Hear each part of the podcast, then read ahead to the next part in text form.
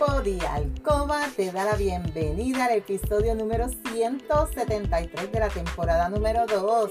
Mi nombre es Lourdes y estaré por aquí todos los martes y viernes compartiendo contigo conocimientos para fomentar tu tiempo de alcoba para fortalecer tu relación personal y de pareja estable, satisfactoria, salud sexual saludable, sacar la monotonía de tu habitación de tu relación sexual en la que dejamos a un lado los miedos, tabúes, creencias y mitos sobre la sexualidad que aprendiste para volver a conectar mutuamente y tener tiempo valioso de calidad para ti y tu pareja. Mi compromiso es ofrecerte estrategias, consejos, trucos y una gran variedad de productos del cuerpo y la intimidad para que puedas aplicar y utilizar junto a tu pareja. Este podcast es traído a ti por Pure Roman by Lourdes, donde empoderamos, educamos y entretenemos mujeres y hombres como tú, mayores de 18 años, que desean adquirir conocimientos para cambiar creencias, tabúes y mitos para tener una relación personal y de pareja satisfactoria, feliz, estable, donde puede existir la confianza, la comunicación, la seguridad, el conocimiento y sobre todo el amor. Y hoy es martes 5 de julio del 2022. Te saludo desde Carolina, Puerto Rico. Si es la primera vez que me escuchas, te doy la bienvenida.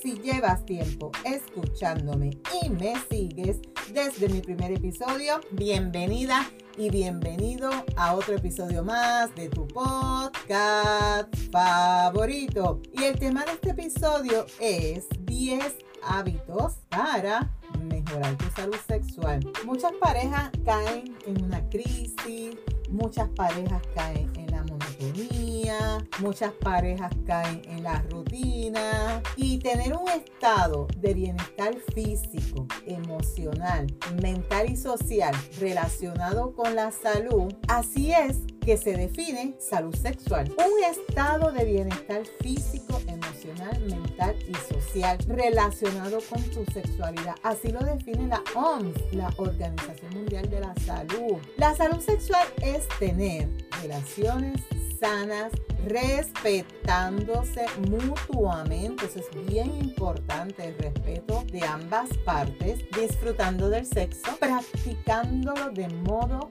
seguro y con protección y sobre todo sin hacer nada que tú Tú tienes que sentirte placenteramente para poder hacer un acto que tu pareja te pida te tienes que sentir bien, feliz, si te sientes incómoda, no te gusta lo que te está sugiriendo, dialógalo. Dialógalo porque tienes que estar de acuerdo en todo lo que tu pareja quiere hacer contigo o tú con ella. Las relaciones entre salud y salud mental. Hay que hacerle un hincapié a esta parte porque hay enfermedades mentales que pueden derivar en disfunciones sexuales. ¿Por qué? Por sus propias patologías o por los fármacos con las que tratas estas patologías o estas enfermedades mentales. De la misma manera, las disfunciones sexuales pueden dar lugar a una depresión o a una ansiedad. Uno de los problemas que se encuentran muchos psicólogos expertos en sexualidad es que el estilo de vida occidental, esto se da a nivel de este, de este territorio, no facilita el dedicarse a amor, el erotismo ni la pareja. Muchas parejas se olvidan de cosechar esa llamita del amor diariamente, porque quizás no te lo enseñaron cuando eras pequeño, quizás no te enseñaron a demostrar ese amor, quizás no eres romántico, romántica y piensas que solamente en el momento de tener relaciones sexuales es cuando único y cuidado, cuidado porque hay parejas que solamente se concentran en el coito, en la penetración y ni un beso ni una caricia. Y eso pues no sé cómo lo clasifican, ¿verdad? Pero ni en ese momento hay ese, ese romanticismo. Es importante que tú favorezcas esos momentos y potenciar esos hábitos saludables, como también que esto va a influir en tu estilo de vida y tu estilo de vida afecta tus relaciones sexuales y tu relación también con tu pareja. Como por ejemplo dejar el tabaco, hacer una dieta adecuada, tener una vida activa, tener tiempo para irte a disfrutar, no todo es trabajo, ¿verdad? No todo, no tiempo vas a estar de tu trabajo a tu casa, de la casa al trabajo. Te voy a dar aquí 10 hábitos que puedes poner en práctica, ¿verdad?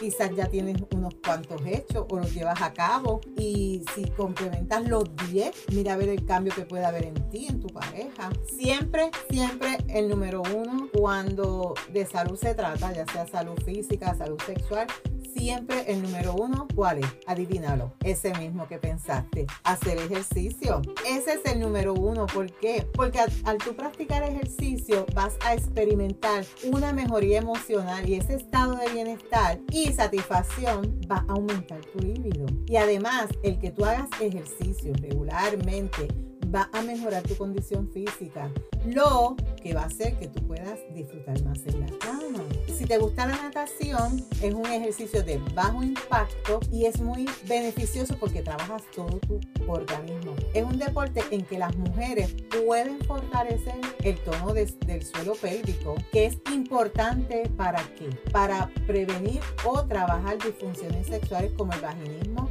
la dificultad para alcanzar los orgasmos. En ti, chico, es bueno para superar problemas de control de la eyaculación y mejorar las erecciones. El pilate también el pilate es súper beneficioso para mejorar tu vida sexual, siempre y cuando no se tengan problemas del suelo pélvico.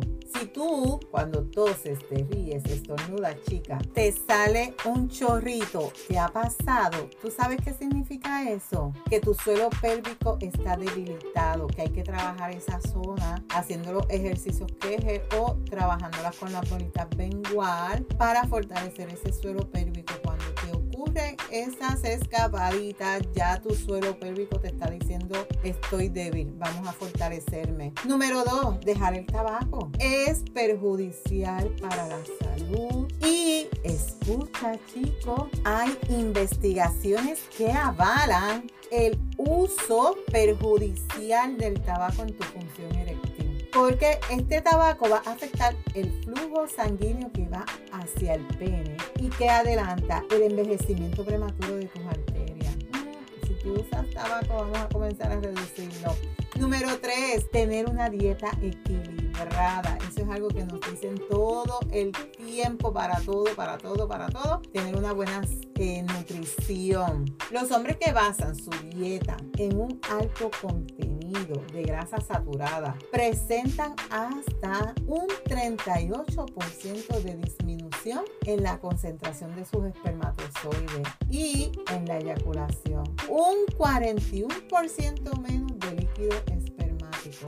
Así que si tú estás sobrepeso y tu pareja no ha podido quedar embarazada, quizás aquí está el problema. Tu producción de espermatozoides no es la que se requiere en tu cuerpo. Cuatro, no realizar prácticas de riesgo. Tener una buena salud va a depender de múltiples factores, pero lo más importante va a ser que utilices tus métodos anticonceptivos, los cuales van a ayudar a prevenir enfermedades de transmisión sexual, embarazos no deseados. No solamente es, para evitar embarazo, es también para evitar que te contagies con alguna enfermedad. Un ejercicio negligente de la sexualidad la convierte en un motivo de un problema de salud, de sufrimiento y de desequilibrio personal y social. Cuando tú estás al garete por ahí en la calle, sin protección, acostándote con cualquier chica, con cualquier chico, estás haciendo prácticas de riesgo para tu salud, tu vida y si tú te contagias, seguir contagiando a más personas. Las enfermedades de transmisión sexual no distinguen si tú eres homosexual, si tú eres mujer, si tú eres joven, si tú eres hombre bisexual, alto, heterosexual, bonito, flaco, delgado. Aquí a cualquiera le puede dar. El único medio que tú puedes tener para prevenir es el uso del preservativo o del condón como se le conoce comúnmente 5. Usar anticonceptivo. Se recomienda conocer todos los métodos anticonceptivos, método de barrera, métodos hormonales, métodos quirúrgicos, cualquier método, si tú estás evitando puedas tener un embarazo, porque por ahora no quieres ser madre o ser padre, es bien importante que te protejas. 6. Practicar técnicas de autocontrol emocional. El estrés está acabando con la gente. El estrés es una condición, por decirlo así, que está afectando a la gran mayoría de la población. Y el estrés suele producir una disminución en el deseo sexual. También puede reducir el nivel de la testosterona en sangre. Si no la sabes, la testosterona es la hormona masculina, pero también las chicas tenemos testosterona en unos niveles más bajos que también si ella baja también nos va a afectar a nosotras. La práctica regular de respiración, inhala, exhala, de relajarte, de meditar, de escuchar audiolibros que te instruyan, eh, música instrumental. Todo esto te va a ayudar que tú puedas tener un autocontrol de tus emociones, de que tú puedas estar más relajada, más tranquila, tranquilo y que todo vaya fluyendo como debe ser y vas bajando esos niveles de estrés que te están haciendo tanto daño. 7. Evitar relaciones tóxicas. Esto incluye tanto en el plano emocional como en el plano personal. Toda relación de pareja debe ser una relación igual consentida por ambas partes sin presión, sin chantaje y sobre todo sin violencia. Si tú ahora mismo estás en una relación de violencia, de chantaje, salte de esa relación, esa relación no es para ti. En una relación el placer, la ternura, los afectos se comparten. Igualmente hay que defender el derecho, ¿verdad? A desvincularse de la otra persona, pero se considera que es la única forma de hacer coherente y de aceptar que el ser humano es libre y responsable, pero ambos tenemos que estar unidos, tenemos que tener mutuo acuerdo, ¿verdad? En tomar las relaciones de pareja que sean beneficiosas para los dos, no para una sola, para los dos. 8. Mejorar la información sexual. Es bien importante que tú estés al tanto de todas las prácticas que hay de riesgo, los métodos que existen a tu alrededor, a tu alcance, para evitar estos riesgos que pueden afectar tu relación de pareja y a ti como persona. Conocer que es una relación de pareja sana y saber dónde acudir cuando surge algún problema. Muchas veces eh, surgen situaciones, ¿verdad? Y las personas no buscan ayuda, las parejas se quedan ahí calladitas, eh, tratando de resolver algo y a veces lo complicas más por la falta de información que tienes en torno a la sexualidad en torno a tu cuerpo, que no sabes cómo esto está afectando tu salud sexual, tienes una condición eh, médica mental y no sabes que los medicamentos están afectando esta zona, pero tampoco buscas ayuda y se crea un caos de momento que quizás no existía nunca anteriormente.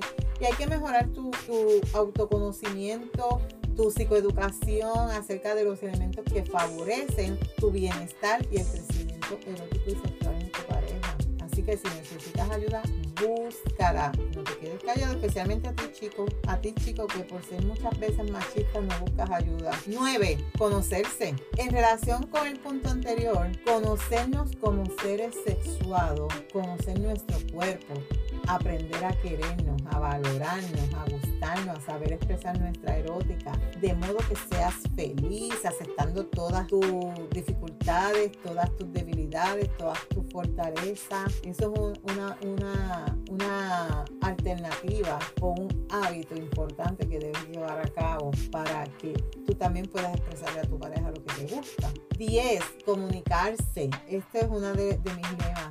La comunicación es bien importante en una relación de pareja. Este es uno de los pilares que no puede faltar. Menos riesgos de malos entendidos, tanto en el terreno sexual como en el personal, y mayor probabilidad para mejorar la calidad de tus encuentros eróticos. La comunicación también erótica es un potente afrodisíaco y la comunicación relacional y emocional también se puede considerar como un neutralizador de posibles interferencias en el plano sexual. Dialogar, comunicarse, eso es bien importante y hoy en día yo me encuentro con, como consultora de Pure Roman que eso es algo que las parejas no llevan a cabo constantemente. Es algo que las parejas han dejado pasar y, y se cierran, especialmente los chicos se cierran a ese diálogo, hablar con tu pareja, expresar lo que tú sientes, lo que, lo que tú quieres decirle a ella, cómo se siente. Y mi consejo, como siempre se los he dicho, en la comunicación es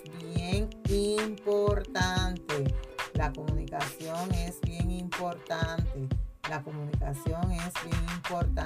Así que hasta aquí este tema. Si tú te identificas o tú estás pasando por esta situación de este episodio, Recuerda aplicar las recomendaciones, estrategias y sobre todo utilizar los productos recomendados que los puedes conseguir en mi tienda web lourdespr.com. No puedes perderte el próximo episodio donde voy a estar hablando contigo sobre sexo sin sentimiento. ¿Es posible? Puede darse. Si hay algún tema que tú quisieras que yo discuta por aquí o si tienes preguntas, escríbeme por Instagram a lourdesvalentín.pr. Gracias por tu atención y por estar al otro lado. Búscame en Facebook como Lourdes Valentín. Me puedes enviar un mensaje por WhatsApp al 787-214-8436 para una consejería, pregunta, alguna duda. En las notas del episodio te voy a dejar los enlaces de contacto. Si tú encuentras valor en este contenido, comparte este episodio en tus redes, en tu chat, pero déjame tu reseña. Nos vemos el próximo viernes con el favor de Dios. Cuídate, pero antes recuerda, eres poderosa, eres valiosa, eres maravillosa y tu felicidad no se la delegues a nadie. No dejes de soñar, no dejes de soñar. Cuídate.